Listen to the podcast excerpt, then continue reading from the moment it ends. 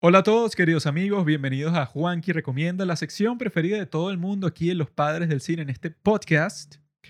El día de hoy quiero hablar, como siempre, de algo que yo considero muy importante y que ha estado en las últimas semanas en todas partes, en todas las redes sociales, en Twitter, en Instagram, en Reddit, por cierto.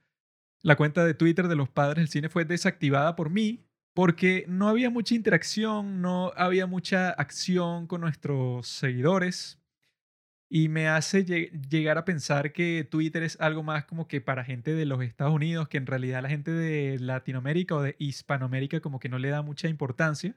O al menos la, gente que sigue a los padres del cine en Instagram y que escucha este podcast o no tiene Twitter o no nos quiso seguir por cualquier razón. El punto es que la puedo volver a activar en el futuro, pero por los momentos no era muy un gasto muy efectivo del tiempo, pienso yo.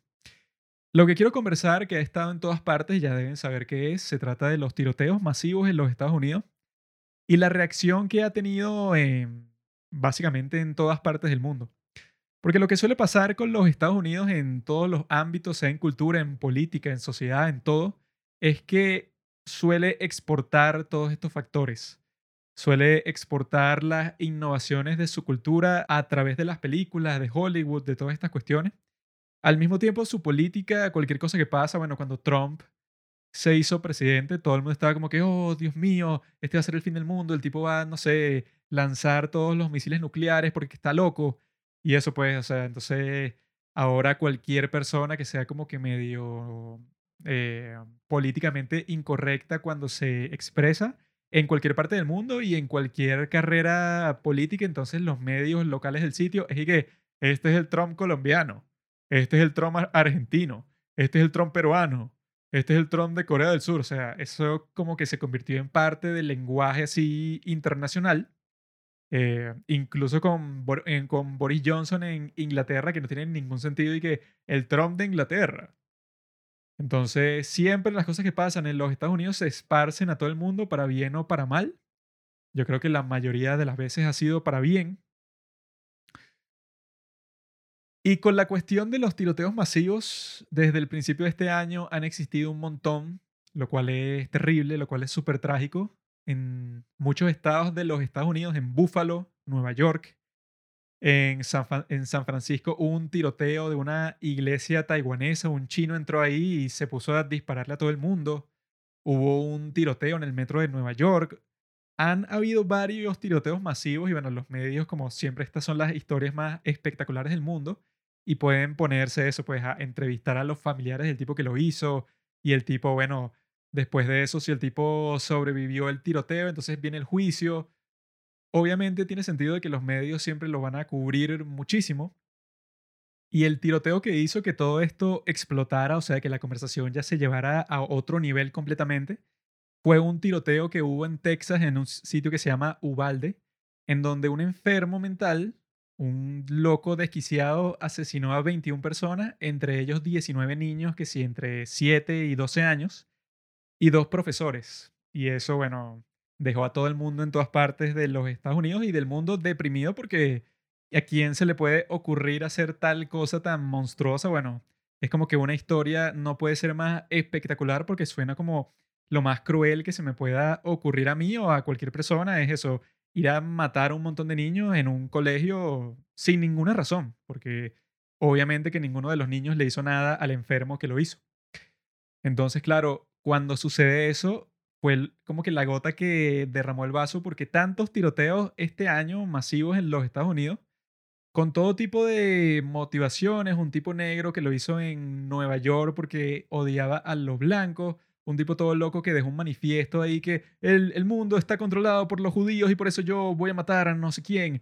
El tipo eso pues en San Francisco que tenía algo contra la gente de Taiwán y ahora está enfermo que se puso a matar a unos niños, ¿no? Entonces cuando pasa esto, bueno, todos los medios siempre se lanzan al ataque y siempre resulta una reacción bastante particular y siempre por el mismo camino que es de lo que se trata el capítulo de hoy. Se trata de el control de armas y el asunto cultural en los Estados Unidos de por qué es algo tan controversial, porque es algo que siempre aparece cuando hay un tiroteo masivo, algo que me parece de mal gusto, que siempre pasa, es que apenas están asesinadas estas personas, o sea, acaba de pasar, y ya comienzan todas las discusiones de culpar a los políticos por lo que pasó. Lo cual me parece monstruoso y que es un síntoma de que la gente en las redes sociales como que no tiene contacto con la situación real que acaba de suceder. Sino que en realidad eso pues siempre está buscando como que tener la razón, buscando como que avanzar alguna agenda política que le beneficie. Porque eso, o sea, una persona en una situación como esa en la vida real, si tú ves que acaban de matar a tiros a un montón de personas, Tú no te vas a poner a discutir eso con una persona real cara a cara y que, ah, sí, yo creo que esto es culpa del Partido Republicano de los Estados Unidos porque la política que tenían que haber tenido para evitar esto, o sea, es algo absurdo e inhumano porque, ok, puede ser que tú quieras cambiar la situación, ¿verdad?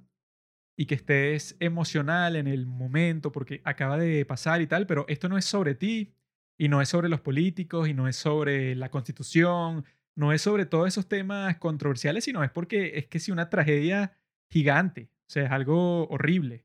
Entonces, en los Estados Unidos un montón de personas, eso pues, periodistas, todo el mundo se pone como que a agitar, a hacer preguntas controversiales, a, aparecerse en ruedas de prensa como pasó en Texas, que estaba el gobernador con los senadores y con un montón de gente, todos con unas caras súper tristes, ¿no? Entonces llega este estúpido demócrata Beto O'Rourke y que, oye, esto es culpa de ustedes, porque ustedes no han hecho nada para restringir las armas en los Estados Unidos y por eso es que pasan cosas así, son unos monstruos, o sea, eso es algo no casi que no se me ocurre nada más asqueroso en este mundo que tú te quieras aprovechar de una situación así. Básicamente que te pares encima de los cadáveres de los niños para avanzar tu agenda política. Y lo principal de toda esa agenda política siempre es el mismo punto que, bueno, como les dije al principio, se contagia al resto del mundo. Que la gente empieza a pensar y que, ah, ¿por qué es que los Estados Unidos tienen tantas armas de fuego? En realidad no deberían tener armas de fuego. Nadie debería tener armas de fuego. Eso es algo solo para la policía, solo para el ejército. Eso es algo demasiado peligroso, demasiado controversial y cuesta demasiadas vidas, porque eso, pues ahí todo tipo de violencia que se ejerce con estas pistolas, rifles, escopetas, lo que sea, hasta el punto de que en los Estados Unidos, bueno, y en casi cualquier país del mundo en donde las armas son abundantes, hay millones de millones al año y bueno, eso de, muertes están relacionadas con armas, pues. Eh, en todo el mundo hay millones de muertes eh, en todo el año, en donde eso, entre pandillas, criminales, gente que, bueno, que quiso asesinar a alguien y mucho más, o sea que eso es un número gigante. La gente que se suicida con pistolas, ¿no? Eso es que sí que el suicidio más común de todos es ese, ¿no?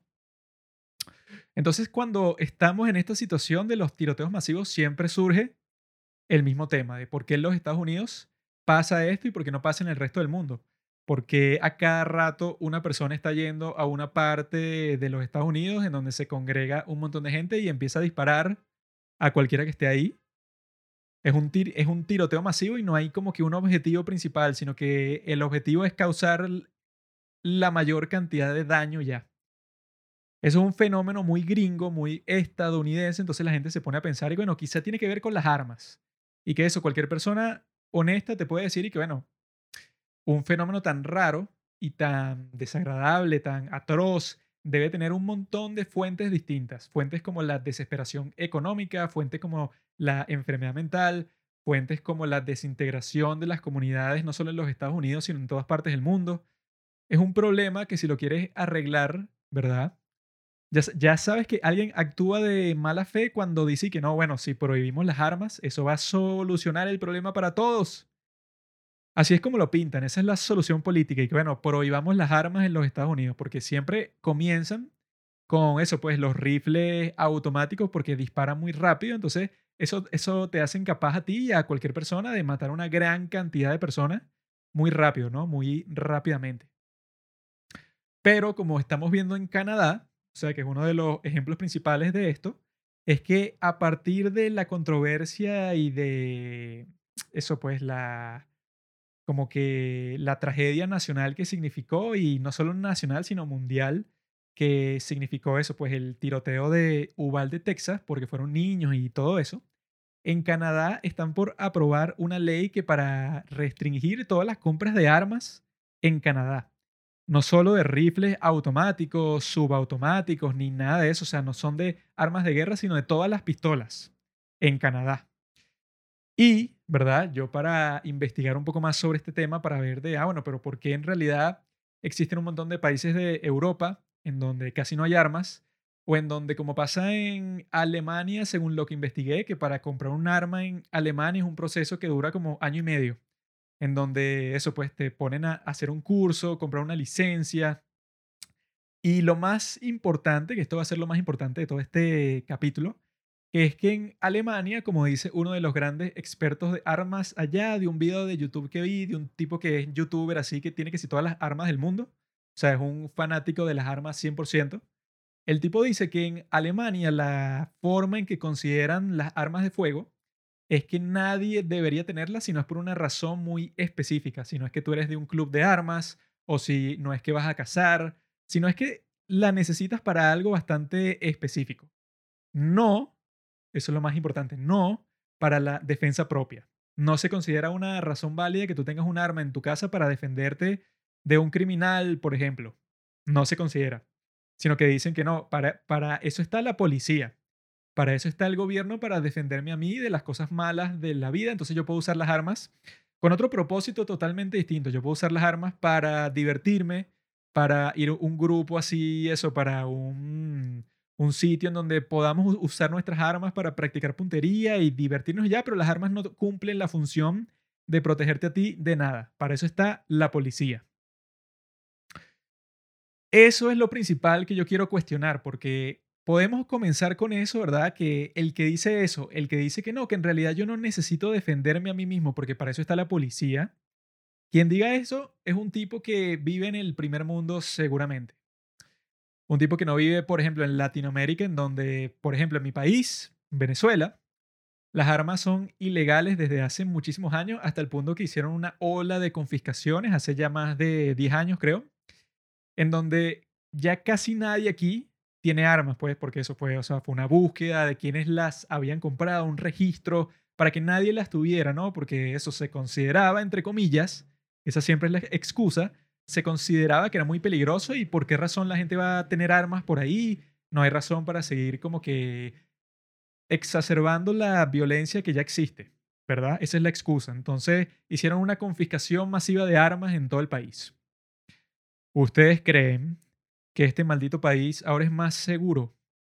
¿Ustedes creen que no siguen existiendo enfrentamientos de pandillas que dejan decenas de muertos todos los fines de semana? ¿Ustedes creen que Caracas, que es donde yo vivo, dejó de ser una de las ciudades más peligrosas de todo el mundo? Obviamente que no. Obviamente que ese no fue el efecto que tuvo. Y eso es lo que dicen en todas partes, que cuando tú dices que tú vas a confiscar todas las armas y eso va a terminar con la violencia de armas de fuego, en realidad, jamás sucede eso porque los criminales no les interesa si tú prohibiste nada. O sea, si tú dices que no, tú puedes comprar un arma en la tienda, tienes que... Bueno, los criminales, los tipos de las pandillas, no van a ir a ninguna tienda a comprar ninguna pistola, weón. Lo que van a hacer los criminales, lo que en realidad quieran ser, no sé, narcotraficantes, los tipos van a comprar esa arma en la calle, le, van a comprar a los tipos que eso, pues que le venden droga. O sea, van a hacer trueques de droga por armas. O sea, nadie que, ah, eh, gobernador, ¿cómo es que tengo que hacer para llenar esta forma en donde usted me da la licencia? Los criminales no van a hacer eso. Obviamente, eso es lo lógico. Entonces, cuando te dicen y que no, vamos a prohibir las armas y habrá menos crímenes, eso no es lo que va a pasar. Lo que va a pasar, que es lo que ha pasado ya en muchas partes del mundo, es que prohíben todas las armas, ¿no? Entonces, ahí es que tú escuchas a un montón de idiotas, que eso es lo que son, porque bueno, solo escuchen esta lógica. Vamos a ver si tiene lógica. O sea, yo creo que sí digamos que hay 100 personas con pistolas, ¿no? Y yo les digo, mira, eso es muy peligroso, yo soy el gobierno y se las voy a quitar y las voy a destruir, pues como hicieron en Australia. Veamos a estas 100 personas, ¿no? Le quitamos sus pistolas, digamos que lo logramos hacer a 80. Digamos que en esa comunidad en donde viven esas 100 personas, habían 5 tiroteos al año, ¿no? Ahora resulta que como les confiscamos el 80% de las armas, en vez de 5 tiroteos al año, hay uno Así es como se expresan toda esta gente que sí en YouTube, estos políticos en sus discursos y que, wow, o sea, habían 100 personas con pistolas. Nosotros obligamos a 80 de esas personas a prescindir de, sus pistolas se las quitamos, las hicimos ilegales y después de que hicimos eso, hay menos tiroteos. ¡Wow! Qué lógico, ¿no? O sea, esto es algo demasiado genial. ¿A quién se le habrá ocurrido? ¿Y cómo es posible? Pues, o sea, como que algo que cuando tú lo cuentas suena como mágico. Hay menos pistolas, menos tiroteos, menos... ¡Wow! ¡Qué increíble! Así es que lo cuentan. Obviamente no es nada increíble, sino que, bueno, obviamente, ¿no? Obviamente que va a haber menos violencia de armas de fuego. ¿Y quién no quisiera que existiera menos violencia de armas de fuego? Eso siempre es bueno, ¿verdad? Y la respuesta es que sí. Así es que te venden eso de control de armas, ¿no? Ay, qué chévere, ¿verdad? Pero eso funciona para un país de mierda como Nueva Zelanda, que es una islita en donde viven cinco idiotas y en donde el gobierno te da todo y tú no tienes ningún derecho más que eso, pues que, que te mantienen con tu seguro médico y que, em, no sé, tienes derecho al trabajo y entonces tú siempre tienes tu trabajo garantizado y vives tu vida feliz y contento en tu país de mierda que a nadie le importa y que no tiene ninguna influencia geopolítica en ningún sentido, como por ejemplo Islandia. En Islandia siempre salen historias y que en Islandia los policías no están armados, simplemente lidian con la gente y conversan con ellos y así desescalan todos los conflictos, resuelven todos los conflictos. ¡Qué maravilla! Islandia no tiene ni ejército. Qué chévere, ¿no? Qué chévere sería ser así como la canción de Imagine de John Lennon y que Imagine all the people, oh yeah, baby. Lamentablemente, para los idiotas que piensan que eso es posible en un sitio como los Estados Unidos de América, que es el país más influyente de todo el mundo, en los Estados Unidos la izquierda lo que trata de hacer es que, ay, si en Islandia y en Nueva Zelanda y en Australia y en Inglaterra eso es posible, ¿por qué no aquí? Y todo queda, todo señala a lo que dijo ese gran idiota que yo vi en ese video de YouTube, el alemán, en donde él dice esa frase curiosa, que las armas no son para defensa propia. La policía es quien te va a defender. Ahora, de los que están escuchando esto, ¿quiénes han interactuado con la policía en múltiples ocasiones? Yo lo he hecho. ¿Acaso yo tengo alguna confianza de que la policía me va a proteger a mí de algo no. Yo creo que para la mayoría de personas en el mundo, las interacciones que han tenido con la policía pueden ser positivas, ¿verdad? O sea, ponte que la mayoría son positivas, ¿verdad? Ponte que viste que unos policías, no sé, detuvieron un robo, salvaron la vida de alguien. Muy chévere, muy genial, ¿no? Sin embargo, digamos que tú estás en tu casa, que es lo más básico de todos, y ves que está entrando un ladrón, ok, tú puedes llamar a la policía, te felicito. Pero la policía, sobre todo en mi país, va a llegar como en 45 minutos y no se va a servir de nada para la situación que está sucediendo, ¿no? El derecho de defensa propia, como funciona para ti individualmente, funciona también en colectivo para la gente. Entonces, tú no puedes confiar en la policía. Yo creo que nadie confía en la policía de ningún sitio para nada. Puede ser una fuerza de policía muy buena, pueden ser unos tipos que hacen su trabajo muy bien, que están bien entrenados, unos tipos geniales que mantienen el orden en la comunidad, ¿no? Qué chévere. Sin embargo, eso, pues, si te pones a contar las interacciones en los que los policías han en todas partes del mundo, y bueno, y en Estados Unidos hay muchísimas famosas en donde los policías han sobrepasado los límites de su poder y han mandado a la mierda cualquier regulación y han matado gente porque les dio la gana, gente inocente, han destruido la vida de muchísimas personas porque sí, ¿verdad? Y el idiota este de Alemania nos dice a nosotros que no, que para qué tú vas a tener una pistola si existe la policía. Y eso es, esta parte también es muy importante, eso es dentro de las circunstancias de nosotros de hoy en día, ¿verdad? Y como ya hemos discutido antes, estas son las mejores condiciones para vivir en toda la historia, sobre todo si vives en un sitio como Estados Unidos o como Alemania, son las mejores condiciones de vida en donde fuerzas como la policía son lo menos abusivas posible que han sido en su historia, ¿verdad? Pero, ¿qué es lo más idiota? Sobre todo para ese tipo de Alemania de YouTube que yo vi.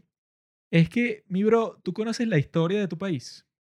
Tú estás consciente de que en tu país hace 80 años, ¿verdad?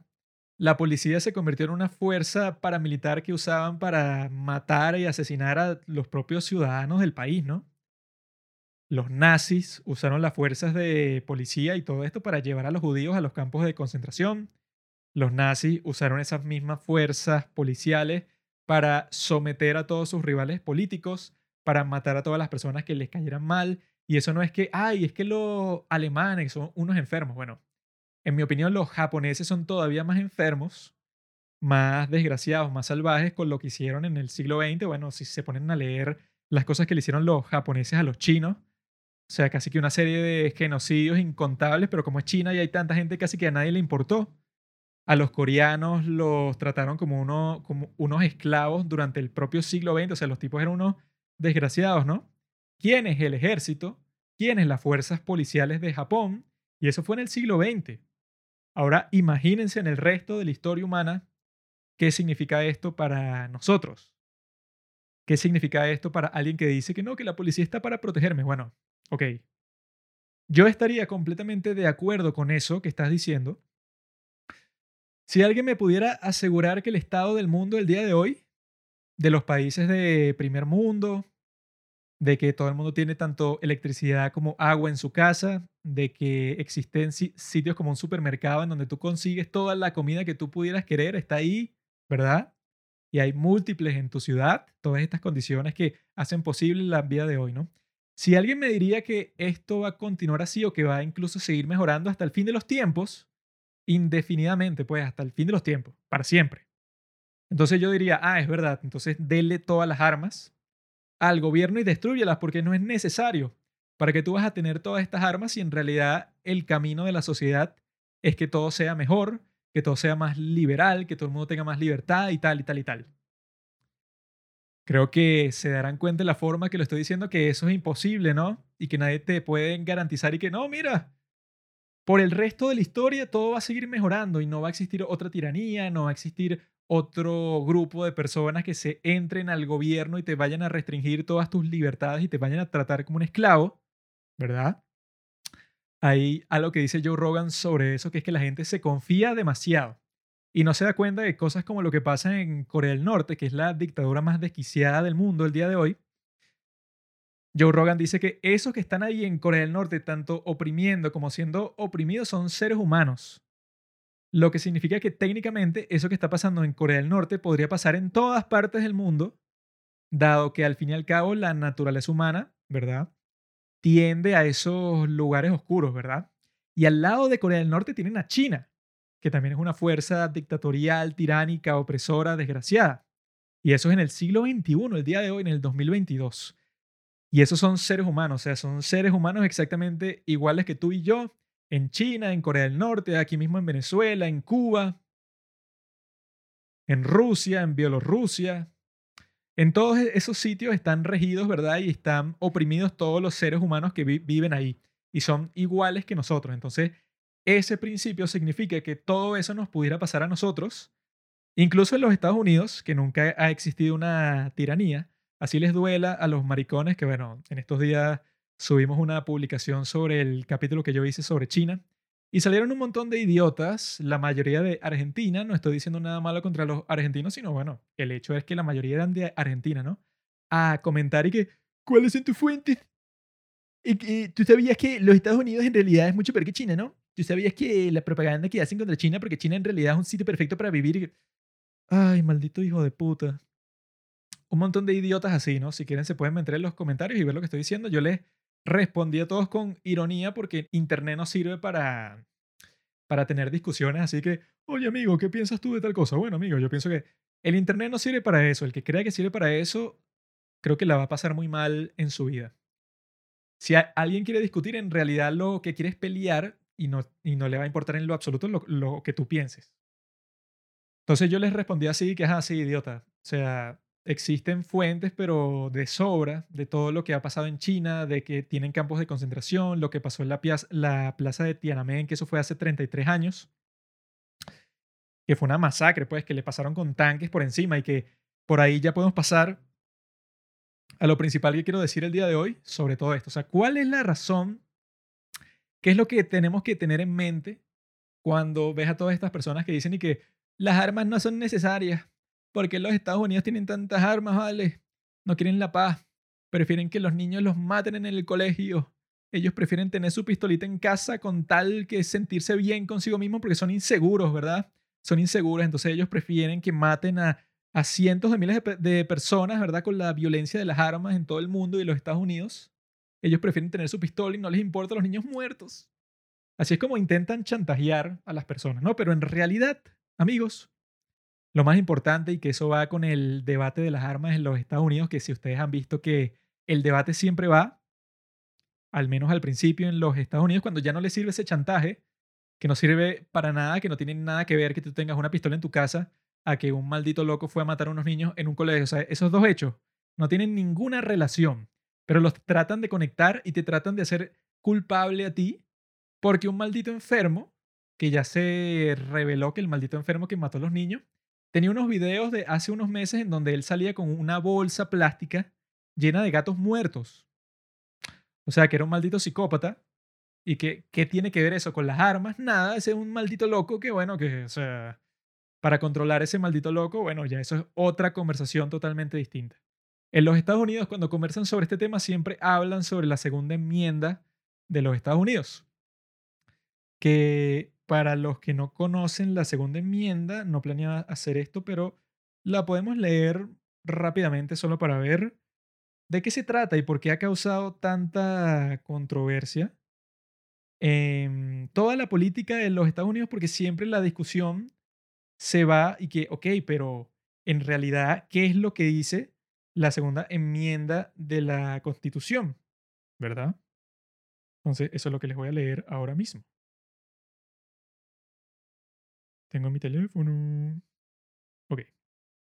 A well-regulated militia, being necessary to the security of a free state, the right of the people to keep and bear arms shall not be infringed y así es como lo traduce Wikipedia, siendo necesaria una milicia bien organizada para la seguridad de un Estado libre, el derecho del pueblo a poseer y portar armas no será infringido. De esa segunda enmienda, que es donde vienen los derechos constitucionales, porque en la Bill of Rights, ¿verdad? Que son las primeras 10 enmiendas de la Constitución de los Estados Unidos, la primera siendo eso, pues que el gobierno de los Estados Unidos no puede hacer ninguna ley para restringir el free speech, la libre expresión, y después viene esta, ¿no? Que ha sido discutida por siglos para ver en realidad si se refiere a las milicias solamente, las milicias, eso pues las fuerzas estatales militares que existían en los tiempos en donde se escribió la Constitución, 1787 a 1789, o si en realidad tiene que ver con un derecho individual de todos los estadounidenses a portar armas.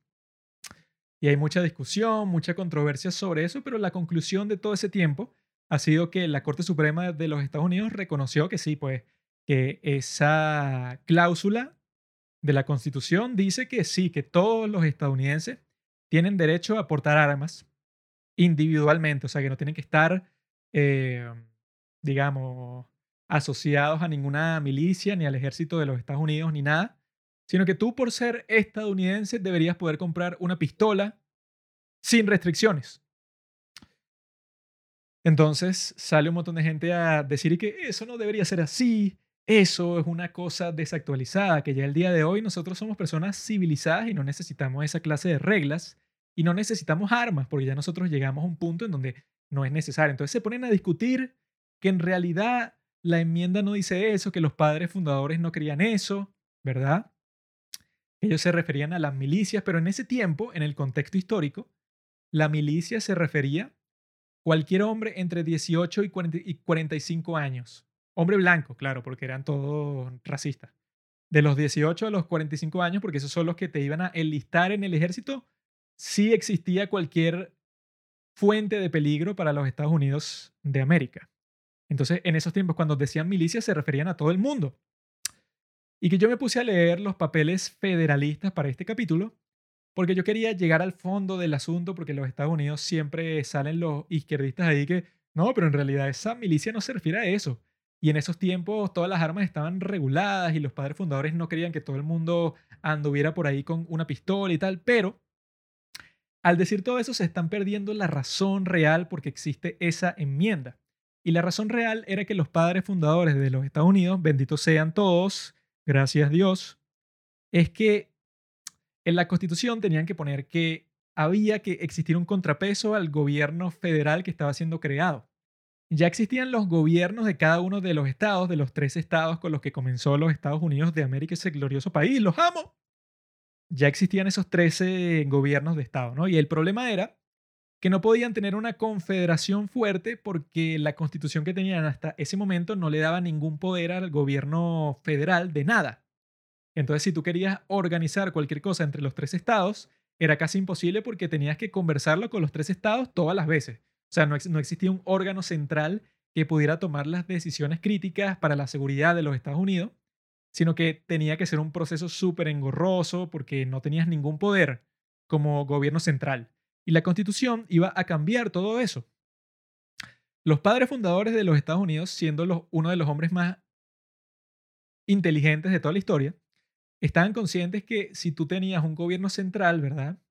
Que eso empieza a sonar como una monarquía, porque es y que no, bueno, un tipo que es el principal, que es el representante de la nación y que va a tener el control, ¿verdad?, de las decisiones de políticas exteriores del país y que va a tener más poder que los gobiernos estatales, ¿no? Ellos, habiendo pasado por la guerra revolucionaria y habiendo triunfado, habiendo visto cómo vive la gente en Europa, que todos vivían bajo reinos, tenían muy pocos derechos, todos ellos estaban preocupados porque la gente pudiera mantener los derechos que les estaban otorgando en la Constitución. No, lo dije mal, lo dije mal. No es que los, les estaban otorgando, porque la Constitución no te otorga ningún derecho. Es bueno aclararlo. La Constitución lo que hace es reconocer que tú tienes esos derechos y que esos derechos, como pensaban los miembros de la Convención Constitucional, te los dio Dios. Tú ya los tienes naturalmente. Yo lo que estoy haciendo como gobierno es reconocerlo, dejarlo escrito para que nadie pueda dudarlo, para que quede más claro imposible.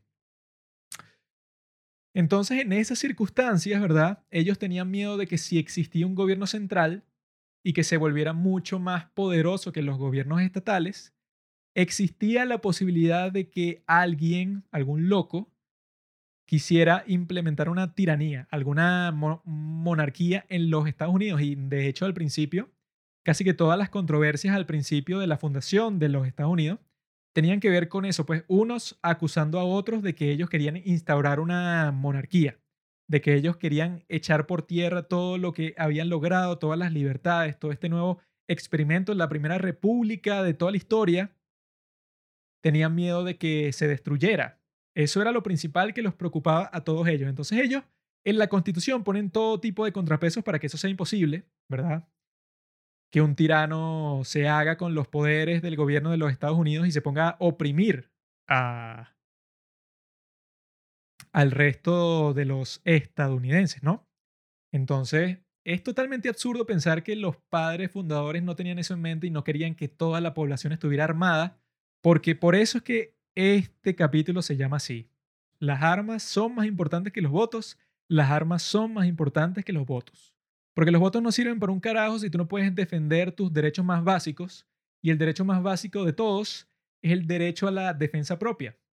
Porque el Estado originalmente, y como lo fomentaron, como lo fundamentaron los hombres, se creó para evitar el crimen, ¿verdad? Para protegerte, para crear una organización, una institución en donde los incentivos estuvieran del lado de la colaboración, de la cooperación entre la sociedad para que se pudiera organizar una sociedad masiva, no para que existiera una desconfianza constante con todas las personas miembros de una comunidad porque no existe una institución central que les garantice que los tratos, que los contratos, que todas las cosas que ellos hagan entre ellos son válidos y legítimos y que serán defendidos y que serán, ¿verdad? O sea, que siempre va a como que a ser legítimo, siempre va a tener un valor ese contrato que tú firmaste y el que te garantiza eso es el gobierno, esa es la razón por la que existe. De esta manera, cuando tú lo pones en el contexto de las armas y de este derecho, de toda esta cuestión, la esencia de todo esto es que tú te puedas proteger a ti mismo para empezar. Luego, cuando tú extrapolas eso al resto de la comunidad, es que existen todas estas instituciones como la policía y el ejército. Pero no tiene ningún sentido, como dice el tipo de Alemania, que lo he mencionado mucho, pero me dejó atónito que un tipo alemán vaya a decir eso. Que no, que tú no tienes tu derecho a la defensa propia con un arma de fuego, sino que tú le delegaste ese derecho a la policía. Entonces tú estás indefenso a todo lo que quiera hacer el gobierno contra ti porque el gobierno es bueno y que bueno, el gobierno puede ser bueno ahorita, hoy, pero no te garantiza que mañana lo sea. Y entonces aquí tengo unas cuantas citas del Federalista, que es en donde ellos defienden todas las cuestiones que pusieron en la Constitución. Comenzando con Alexander Hamilton en el número 28 del Federalista, en donde él dice, cito, si los representantes del pueblo traicionan a sus constituyentes, no queda otro recurso sino el de ejercer el derecho original a la defensa propia que es esencial para todas las formas positivas de gobierno y que, contra las usurpaciones de los gobernantes nacionales, pueda ser ejercido con infinitamente mejor prospecto de éxito que contra los de gobernantes de un Estado individual. Cierro la cita. Con eso él se refiere que el derecho esencial, obviamente, que es la defensa propia, porque tú, al principio, cuando no existe ningún gobierno, tú te estás defendiendo, ¿verdad?, contra los elementos, contra los animales salvajes, contra todo tipo de peligros y tú tienes un arma ya esencialmente antes de que exista cualquier estado, tú estás armado. Y así pasó en todas partes del mundo. La gente estaba armada antes de que existiera, ¿verdad? Una institución como esa. Y cuando existían las primeras cosas que hacían en las monarquías y en sitios como Japón y en China, en donde tenían emperadores, era quitarles las armas a todas las personas. Porque así es que tú aseguras tu poder. Y eso es lo más importante. Lo más importante de todo es que la única forma que un tirano se puede mantener ahí es si todo el pueblo está desarmado y solo pueden luchar contra ti con sus propias voces.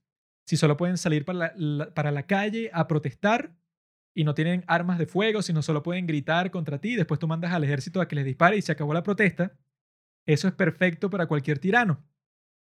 Ese es el escenario perfecto y por eso es que todos los tiranos en toda la historia, lo primero que hacen cuando entran al poder es decir, ok, denme todas sus armas porque yo los voy a proteger ahora. Entonces, aquí también tengo otra cita más que va por el mismo camino. Cito, la fuerza natural de un pueblo en una comunidad grande en proporción con la fuerza artificial del gobierno es mayor que la de una comunidad pequeña y por supuesto más competente para una lucha contra los intentos del gobierno de establecer una tiranía. Pero en una confederación, el pueblo, sin exageración, puede decirse que es el maestro de su propio destino. Cierro la cita. Y esto es lo más importante y lo dice Alexander Hamilton en 1788. Lo pueden buscar, número 28 de los Federalist Papers. Eso es lo esencial. ¿Cuál es el contrapeso perfecto que va a detener cualquier posibilidad que existe para que exista una tiranía? Que la tiranía es lo peor que puede existir en este mundo. La tiranía es el instrumento que convierte a este mundo hermoso en infierno que la gente esté armada. Eso es lo esencial. Ese es el contrapeso contra la tiranía. Si la gente solo puede ser dueña, solo puede ser maestra de su propio destino si está armada, si está organizada. Y ellos, como ya han visto en estas dos citas, hacen énfasis en que es más fácil ser un tirano en un grupo pequeño, o sea, en un estado de los Estados Unidos, que serlo en, en todo el país, porque ellos están convenciendo a la gente de que la constitución era algo bueno, de que vamos a unirnos, vamos a crear una unión entre todos estos estados Vamos a quitarnos un poco de poder de cada uno de los estados individuales y vamos a dárselo al gobierno federal, porque eso nos va a mantener más seguros. Porque si algún pequeño tirano, ¿verdad?, en algún estado quiere hacerse con el poder absoluto, pues el gobierno federal lo detendrá. Al mismo tiempo, si el gobierno federal quiere hacerse con una tiranía y quiere someter a todos los estados, pues la gente que vive en cada uno de esos estados servirá como contrapeso de cualquier tirano federal. Se reunirán con sus armas para resistir a este gran tirano. Entonces sirve como eso, pues, o sea, como una retroalimentación. El gobierno estatal regula al federal y el federal al estatal. Por eso es que queda como una solución perfecta y por eso, esa es la razón principal por la que los Estados Unidos es la única nación, la única república en el mundo que sigue siendo la primera república de los Estados Unidos. Si tú te pones a ver toda la historia de, de Latinoamérica, vas a ver, aquí en mi país, por ejemplo, estamos ya en la Quinta República. ¿Por qué? Porque constantemente los sistemas que hacían no tomaban en cuenta que tú puedes escribir cualquier estupidez, ¿verdad? Pero los derechos esenciales son los que existen previamente a cualquier gobierno. Por lo tanto, los estadounidenses, los padres fundadores, fueron unos genios al reconocer exactamente eso, que si tú quieres que las tiranías se extingan, en tu nación, tienes que garantizar que la gente sea maestra de su propio destino porque la gente nunca va a querer estar bajo el mando de un tirano, nunca va a querer ser oprimido. ¿Quién quisiera ser oprimido conscientemente? Nadie. Por lo tanto, así es que aseguras bajo los mismos intereses, bajo los incentivos personales de las personas de tu estado. Así es que garantizas que la tiranía nunca se va a materializar. Materializar. No sé si lo último se escuchó bien. Aquí tengo otra cita que dice exactamente eso. Y lo que dice es, cito, el poder siendo casi siempre el rival del poder, así el gobierno general estará siempre listo para chequear las usurpaciones de los gobiernos estatales y estos tendrán la misma disposición hacia el gobierno general. El pueblo, al lanzarse a favor de cualquiera de los dos bandos, infaliblemente lo hará preponderar. Cierro la cita. Obviamente, nos ponemos en ese escenario que describe Hamilton. Digamos que en un estado un tipo quiere hacerse con todos los poderes y quiere hacer una barbaridad, quiere meter preso a un montón de gente sin razón. La gente de ese estado se pondrá del lado del gobierno federal para que vengan a su estado y, y recobren el orden, porque un loco está gobernando. De la misma forma, si pasa lo opuesto, si el gobierno federal se pone a oprimir a un estado en particular, los demás estados vendrán en su ayuda y ese mismo estado que está siendo oprimido va a ser capaz de organizarse y defenderse porque cuenta con armas. Y si volvemos al siglo XXI, sirve otra cita de Hamilton más, que es del Federalista número 29, en donde él va exactamente, ¿verdad? Describe exactamente qué es lo que falta el día de hoy. Cito, ¿dónde en el nombre del sentido común terminarán nuestros miedos si no confiamos en nuestros hijos, hermanos, vecinos o ciudadanos? ¿Qué sombra de peligro puede haber de los hombres que diariamente se mezclan con el resto de sus compatriotas y son quienes comparten con ellos los mismos sentimientos, hábitos e intereses? Cierro la cita. Esto tiene que ver con lo que sucede el día de hoy, no solo en los Estados Unidos, sino en el resto del mundo, que las comunidades se han fragmentado, de que ya tu comunidad no es tu vecino, no es eh, la gente que vive en tu estado, en tu cuadra, en tu parroquia, en tu comunidad cercana, sino que la gente crea sus propias comunidades a través del Internet. Entonces, por ejemplo, si a ti te interesa, no sé, Naruto, te pones a hablar en un grupo en Internet con unos tipos que les gusta Naruto en Francia, ¿verdad? y ponte que ellos son tus mejores amigos y que tú en la vida real tienes tres amigos, pero en internet tú piensas que tienes 50 amigos. Entonces, esto puede sonar muy chévere, pero eso al mismo tiempo crea una desconfianza muy grande, porque tú cuando no tienes nada en común o cuando piensas que no tienes nada en común con las personas en las que te rodean, entonces comienzas a desconfiar de todo el mundo. Y si tú comienzas a desconfiar de todo el mundo porque no hablas con ninguno de tus vecinos, porque no asistes a ninguna iglesia, porque no asistes a ningún, digamos, rito comunitario, social, en donde te puedas sentir más seguro formando parte de una comunidad física. Como eso no existe, entonces obviamente tú empiezas a confiar en la gente del Internet más que la gente de la vida real y piensa que la gente de tu país, de tu nación, te, te empieza a dar miedo cuando escuchas si eres de los Estados Unidos y escuchas que en los Estados Unidos hay más de 400 millones de armas de fuego o sea, hay más armas que personas y tú desconfías de tus compatriotas, obviamente que tú vas a querer que prohíban las armas porque tú no tienes sentido de tu comunidad y que al mismo tiempo la gente de izquierda en los Estados Unidos quiere,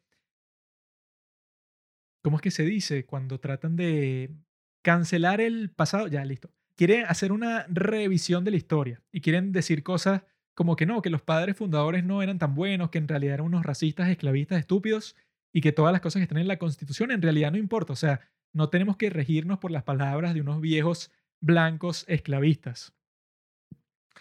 Hay un montón de izquierdistas de los Estados Unidos que se expresan de esa forma. Entonces, si se expresan de esa forma, no tienen como que mucho sentido, ¿verdad? Que discutan nada de lo que hemos estado discutiendo con gente así, porque gente que no tiene idea de nada y que es la misma gente que describí en mi recomendación pasada, porque esa es la gente que piensa que lo único que tú necesitas para tener un buen gobierno, un buen Estado, un Estado pacífico, esta maravilla que se ha construido en el siglo XXI, Lo que necesitas son buenas intenciones y gente que esté dispuesta a ejercer el poder de la forma que tú quieres y escribir las leyes que tú quieres. Esa es la forma de pensar de un niño. De un niño que cree que si, ay, si el rey fulanito, él fuera el más benevolente, entonces si él quiere que todos sean felices, entonces todos serán felices basándose en sus dictados como rey. Fin.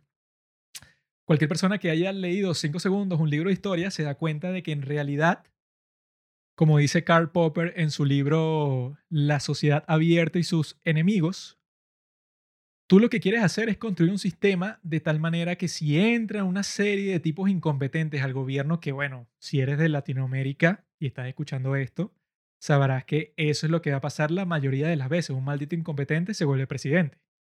Tú quieres crear un sistema en donde así el más idiota del mundo sea presidente, el país no se va a la mierda. Ese fue el sistema que se creó en los Estados Unidos y por eso es el país más poderoso de todo el mundo. Si vemos cualquier otro país en donde, sobre todo en Latinoamérica, existe la tendencia de ser bastante presidencialista, de creer que si entra un nuevo presidente con tus mismos valores, entonces eso va a resolver todos los problemas que tú tienes en tu vida. Esa es una forma totalmente infantil de pensar, pero así piensa muchísima gente muchísima gente piensa que cuando Petro sea presidente en Colombia, entonces, ah, no, claro, todas las injusticias cesarán el primer día de su mandato. Mucha gente piensa eso, que toda la corrupción en Colombia se va a terminar por el presidente que escojas en una sola elección y por eso mucha gente está dispuesta a darle el poder absoluto a un tipo así de reescribir la constitución, que es lo que quiere hacer. Él mismo lo dijo. Yo no sé mucho del tema, pero eso fue lo que dijo Petro, así que no me vayan a decir, no, en realidad, no sé, no sé, ya les estoy diciendo que no sé. Yo lo que sé es de los Estados Unidos, ¿verdad? ¿Por qué? Porque lo que pasa en los, el resto de países de, de Latinoamérica es relevante para la gente que vive en ese país.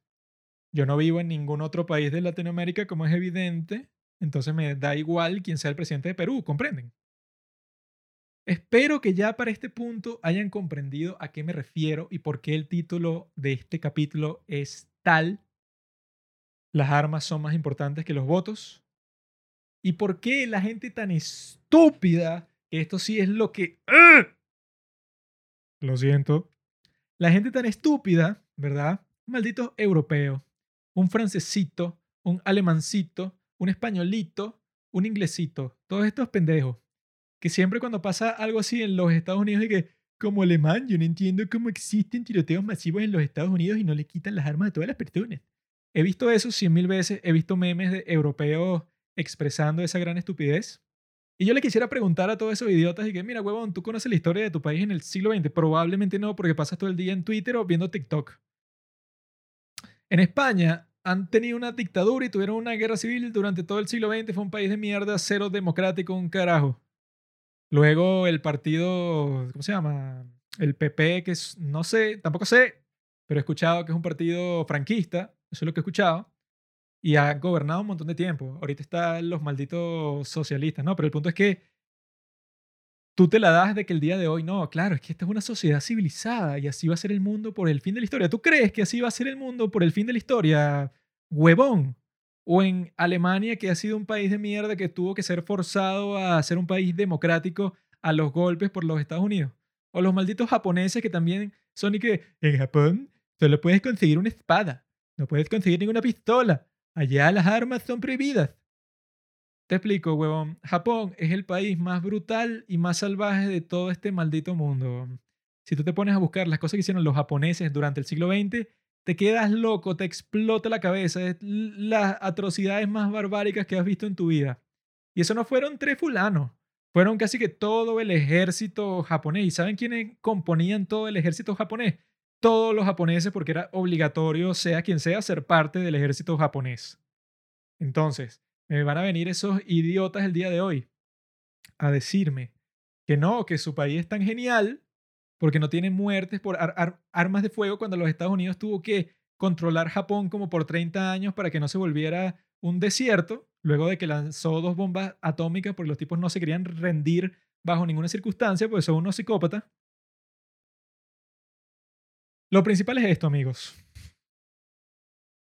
Quiero terminar con esto, que fue lo que pasó en Corea del Sur, algo que el día de hoy es conocido como la masacre de Gwangju, o como el Movimiento de Liberación Nacional de Gwangju. Tienes varios nombres, ¿no? Fue algo que pasó en 1980. Resulta que en Corea del Sur, ¿verdad? Para los que no saben, se convirtió en una democracia en 1997, hace 25 años. También le digo, cualquier coreano del sur, que no creo que escuche esto, pero cualquier coreano del sur, que me venga a decir a mí que no, que en mi país no teníamos armas y mira cómo vivimos bien y que, bueno, escucha la historia del el disturbio de Gwangju. La gente en Gwangju estaba cansada porque estaban viviendo bajo una ley marcial, que la ley marcial significa que el tipo que controle el ejército puede hacer lo que quiera con el país y, con, y contigo. O sea, que tú eres como que un esclavo del ejército y que todas las leyes están suspendidas. Lo que rige el país es la voluntad del general máximo del ejército. En, este caso de Chung Du-hwan, que fue un tipo que hizo un golpe de Estado en Corea del Sur. Y fue dictador de Corea del Sur por siete años. La gente estaba molesta con este desarrollo, estaban inconformes porque ellos pensaban que después de que mataron al dictador anterior, iban a pasar una especie de democracia y poco a poco estaban yendo en ese rumbo. Hasta que un día este tipo, el dictador, dice que no, ¿saben qué?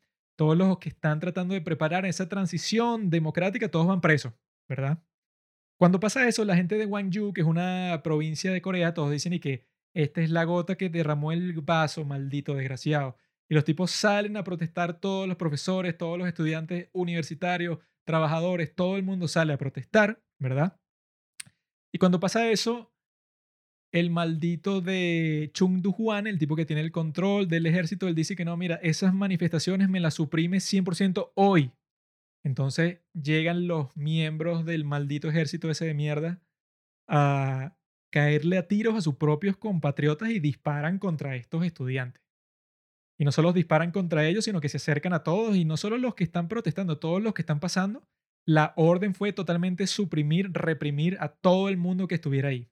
Entonces los tipos dispararon contra la población, les cayeron a golpes, mataron mujeres, niños, no les importó absolutamente nada. Cuando pasa esto, la gente de Gwangju dice que estos hijos de puta, ¿qué les pasa? Entonces lo que hacen es que entran a las estaciones de policía y a los cuarteles que están en esa provincia, obtienen unas cuantas armas y se ponen a caerle a tiros a los militares en represalia. Y entonces se ponen a controlar toda la ciudad y dicen que no, esta es la ciudad libre de Gwangju. Por eso somos libres de la dictadura. Entonces cuando eso pasa, el maldito dictador, viendo que le salió el tiro por la culata en este caso, el tipo dice, bueno, ok, no funcionó. Ahora lo que voy a hacer es mandar a todo el ejército, a toda la gente que tengo disponible, a todos los soldados y ellos vayan todos contra la gente que tiene armas y mátenlos a todos, no me interesa. Porque es como que la excusa de que con que ellos tengan armas, bueno, chévere. Está justificado que los maten a todos y eso fue exactamente lo que hicieron. Que hasta el día de hoy no se sabe cuántos mataron durante esos pocos días en mayo de 1980 en Gwangju. No se sabe a cuántos mataron hasta el día de hoy, pero se estima que fueron entre 2.000 y 3.000 personas asesinados por el ejército, aplacando esa manifestación. Y esa manifestación fue tan épica que le hicieron todo un monumento y que hasta el día de hoy es considerado como que ahí nació en realidad el resto de la lucha que se iba a convertir en el movimiento democrático que al fin y al cabo tuvo éxito. Muy bien por los coreanos del sur, los felicito. ¿Qué nos puede decir este incidente con respecto a lo que hemos estado conversando por casi una hora? que ustedes creen que sería posible que Corea del Sur viviera bajo una dictadura tan, tan cruel, tan desgraciada y por múltiples dictaduras desde 1953 hasta 1997. ¿Ustedes creen que eso fuera posible si la gente de Corea del Sur estuviera armada? Si tuviera la misma cultura de las armas de los Estados Unidos, si tuviera esa misma tradición. Porque en este caso, si vemos que toda la cuestión se, escaló y al mismo tiempo inspiró un montón de protestas en todas partes de Corea del Sur, porque fueron capaces de crear una resistencia real, una resistencia armada a una dictadura militar increíblemente cruel que metería presos a todos los intelectuales, escritores, tenía presos políticos para regalar por el mundo. todo tipo de personas los metieron presos estos hijos de puta, ¿verdad? Por eso es que este momento fue tan importante porque los tipos lograron crear una resistencia armada muy pequeña, porque solo lograron tener acceso a cientos de armas, unos pocos cientos de armas, y eso pues de, gente que nunca había sostenido un arma en las manos. Entonces, en realidad fue como que algo simbólico que inspiró a todo el mundo y que como los masacraron, porque es una masacre que tú mates a entre 2.000 y 3.000 de tus propios ciudadanos, los masacraron. ¿Qué hubiera pasado si los ciudadanos de Corea del Sur, desde el principio de su historia reciente, hubieran estado todos armados y llega un tipo, un militar, y los tipos están tratando de hacer un gobierno democrático al principio y llega un militar y les dice que no, eso se acabó. ¿Ustedes creen que ese tirano hubiera durado ahí tres días? Absolutamente no, porque la gente de Corea del Sur lo que hubiera hecho y que bueno, todos estamos armados, todos nos organizamos en milicia y vamos contra estos hijos de puta. Y lo que suele pasar en estos casos, como pasó en Gwangju también, que es que tanto la policía como el ejército se va poniendo del lado de la gente porque se da cuenta y que, mira, esta gente está dispuesta a que los maten, tienen armas en las manos y nos están disparando y son que si gente normales, son padres, madres, hijos de nuestra propia patria y nos están disparando. O sea, ¿qué coño? Entonces los tipos se empiezan a voltear. Y así es que se consigue la libertad y así es que ha pasado cientos de veces. Si quieren buscar ejemplos históricos, bueno, más exitosos que este los pueden conseguir de sobra.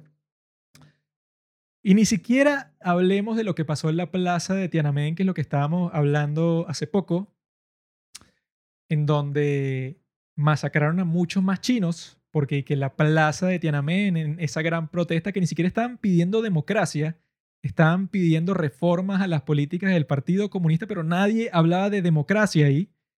Y los tipos llegaron con unos tanques y les pasaron por encima a los pobres chinos en sus bicicletas y están las fotos. Es terrible. ¿Qué hubiera pasado si esos chinos hubieran estado armados? Podemos terminar con una metáfora de la misma China con el mismo Mao, en la misma circunstancia. Resulta que Mao al principio, cuando estaba obteniendo el control de algunos territorios en China, el tipo al principio obviamente lo que hacía era decir que mira, denme todas sus armas. Y no es que denme, es que voy a entrar a todas las casas y todas las armas que encuentre me las llevo. ¿Verdad? Eso fue en la, en la década de los años 40, 1940 hasta 1949, que ahí fue donde tuvo el éxito total.